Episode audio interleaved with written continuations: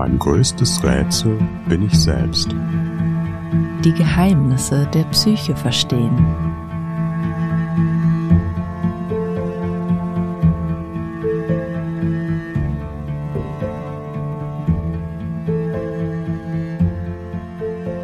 Unser Buch mit gleichnamigem Titel erscheint am kommenden Montag, den 25. September, überall, wo es Bücher gibt und auch als Hörbuch.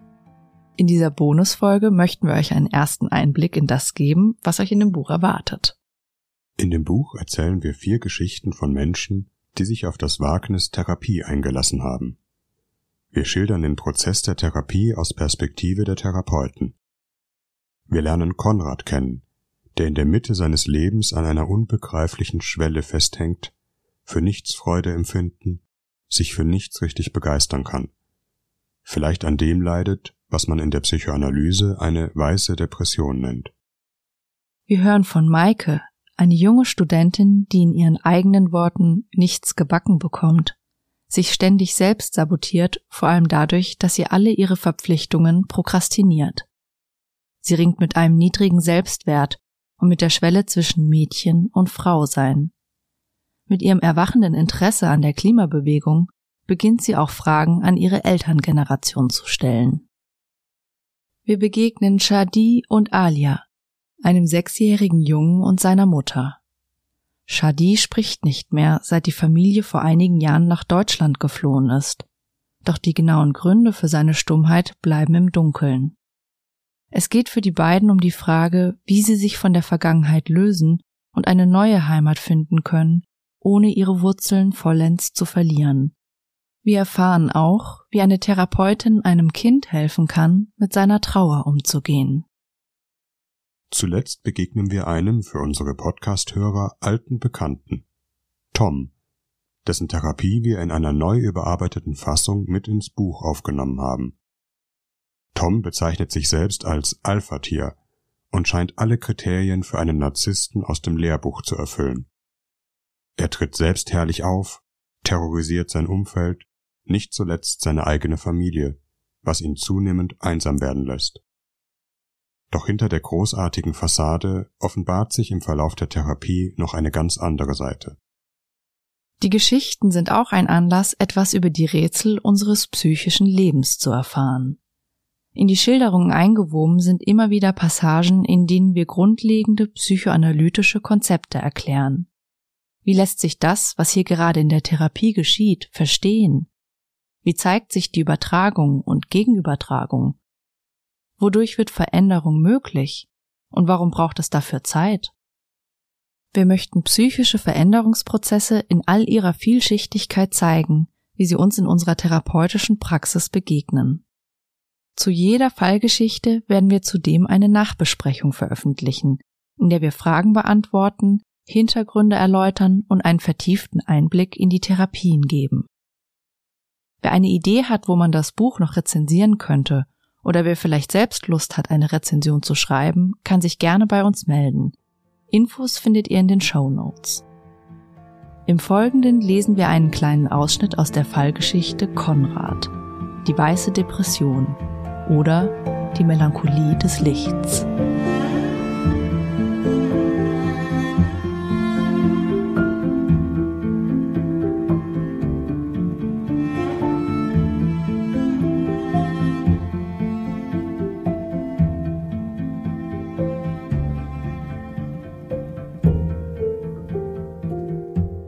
Ein berühmter psychoanalytischer Satz besagt, dass alles, was wir in unserer Geschichte nicht bewältigt haben, zur Wiederholung verdammt ist. Eine Verletzung, die wir in unserem Leben erleiden, wirft eine Frage auf, die wir zu beantworten suchen und gleichsam an jeden Menschen richten, der uns fortan begegnet. Unsere Psyche kommt nicht zur Ruhe, ehe sie eine Antwort gefunden hat. Wenn ich an meine Arbeit mit Konrad denke, glaube ich, dass er mir eine solche Frage schon gleich bei unserem ersten Aufeinandertreffen gestellt hat. Aber es hat lange gedauert, ehe ich sie verstanden habe. Es ist ein wolkenverhangener Nachmittag im ausklingenden Sommer, kurz nach den großen Ferien.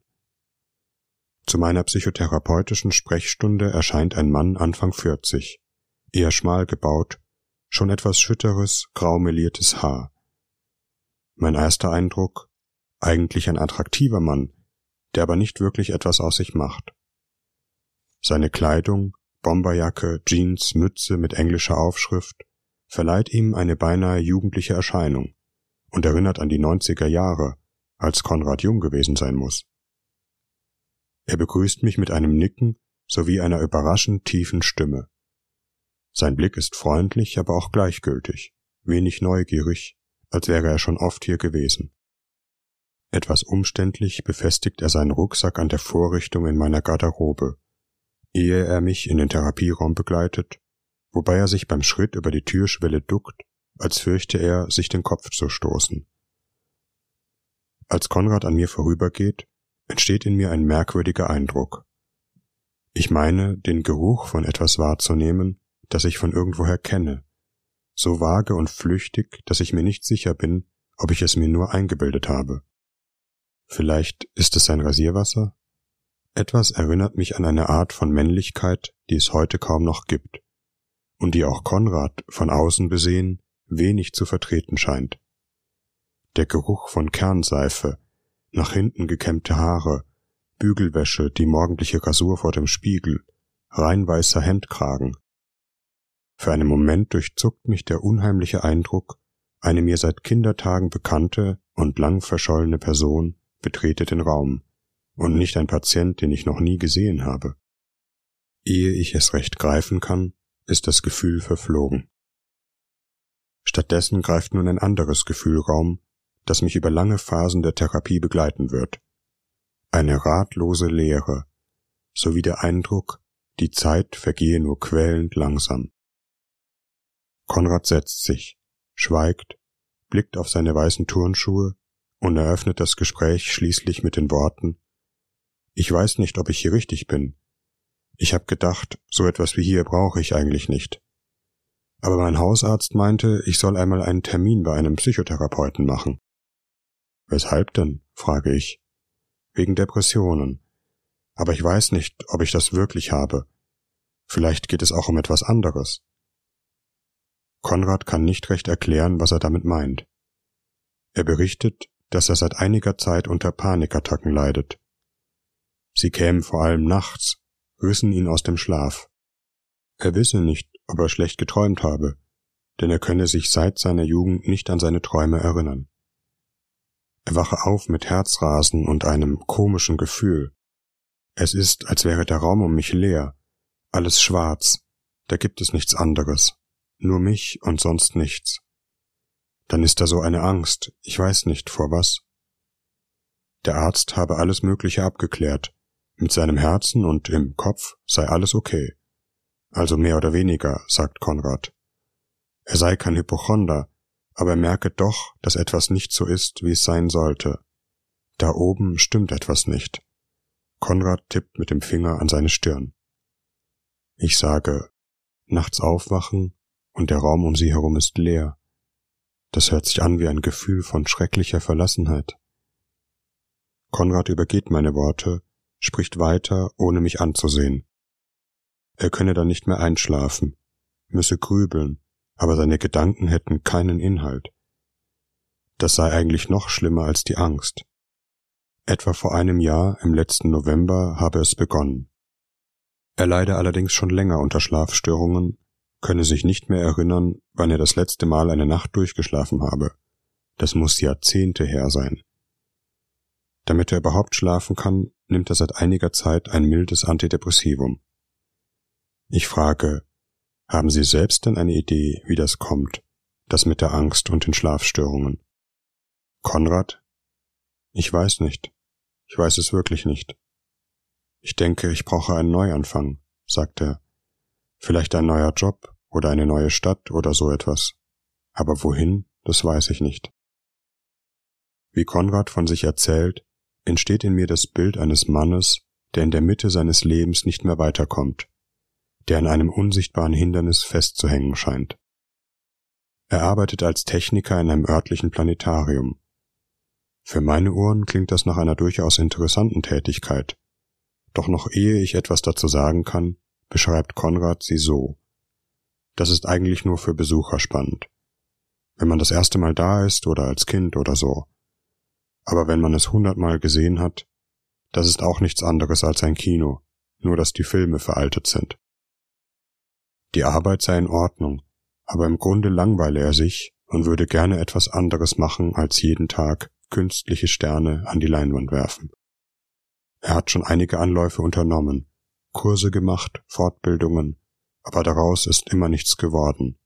Nie habe ich wirklich etwas umgesetzt. Warum, kann Konrad nicht sagen. Irgendwie ging es dann immer nicht weiter, wenn es darauf ankam. Er lebt allein. Seine letzte Beziehung ist vor einigen Jahren in die Brüche gegangen. Er wünschte sich eigentlich schon Familie und Kinder und hätte sich das auch mit Tanja, seiner letzten Partnerin, vorstellen können. Aber irgendwie hat zwischen uns etwas gefehlt. Seitdem habe ich nicht mehr wirklich gesucht. Jetzt bin ich auch schon 42. Ich glaube nicht, dass das noch etwas wird. Die Beziehung mit Tanja sei die längste in seinem Leben gewesen. Über fünf Jahre waren sie ein Paar. Zu Beginn der Beziehung habe es eigentlich gut gepasst zwischen den beiden. Doch nach und nach habe Tanja ihm immer mehr Vorwürfe gemacht, immer wieder Dinge eingefordert. Sie war eigentlich ständig enttäuscht von mir. Sie meinte, du bist nie wirklich da. Als ich ihn frage, was Tanja damit gemeint haben könnte, antwortet Konrad, ich weiß es immer noch nicht. Ich habe mir schon Zeit genommen. Wir haben Sachen unternommen, haben das gemacht, was sie wollte. Aber das hat ihr irgendwie nicht gereicht. Anscheinend konnte ich ihr nicht geben, was sie gesucht hat. Konrad erzählt davon ohne Vorwurf oder irgendeine andere Regung in der Stimme, liefert mir eher einen faktischen Bericht. Mittlerweile hat Tanja einen neuen Partner. Im letzten Jahr haben sie und er eine Tochter bekommen. Zur Geburt kam eine Karte mit einem Foto der Kleinen. Sie sei wirklich süß. Er erkenne Tanja in ihren Gesichtszügen wieder. Statt die Karte wegzuwerfen, wie er es eigentlich habe machen wollen, habe Konrad sie behalten, sie sogar bei sich im Wohnzimmer aufgestellt. Ich sage, wie eine Erinnerung daran, was Sie sich eigentlich mit ihr ersehnt haben. Konrad, ohne aufzusehen, ja. Ich, das muss ziemlich schmerzhaft gewesen sein. Konrad, ich freue mich für Tanja, dass es ihr gut geht, dass sie es geschafft hat, glücklich zu sein. Ich, aber Sie selbst haben das Gefühl, dass Sie es nicht schaffen. Konrad, das ist kein Gefühl, sondern die Wahrheit. Ich habe es verbockt. Als ich meinen Gedanken ausspreche, er stecke irgendwie im Leben fest und wisse gerade nicht recht weiter, schaut mich Konrad das erste Mal an und nickt. Das trifft es gut. Mein erster Eindruck ist, dass Konrad unter so etwas wie einem festgefrorenen Liebeskummer leidet. Seine Beziehung, in die er Hoffnungen gesetzt hatte, ist gescheitert, und er kann sich nicht erklären, warum. Das ist ihm nicht das erste Mal passiert. Schon mehrere Beziehungen seien auf ähnliche Weise gescheitert. Doch es scheint nicht nur um seine Partnerschaft und die Gründung einer Familie zu gehen, sondern um etwas ganz Grundsätzliches in Konrads Leben. Er hat keine echte Freizeitbeschäftigung. Mit seinen wenigen Freunden unternimmt er nur selten etwas.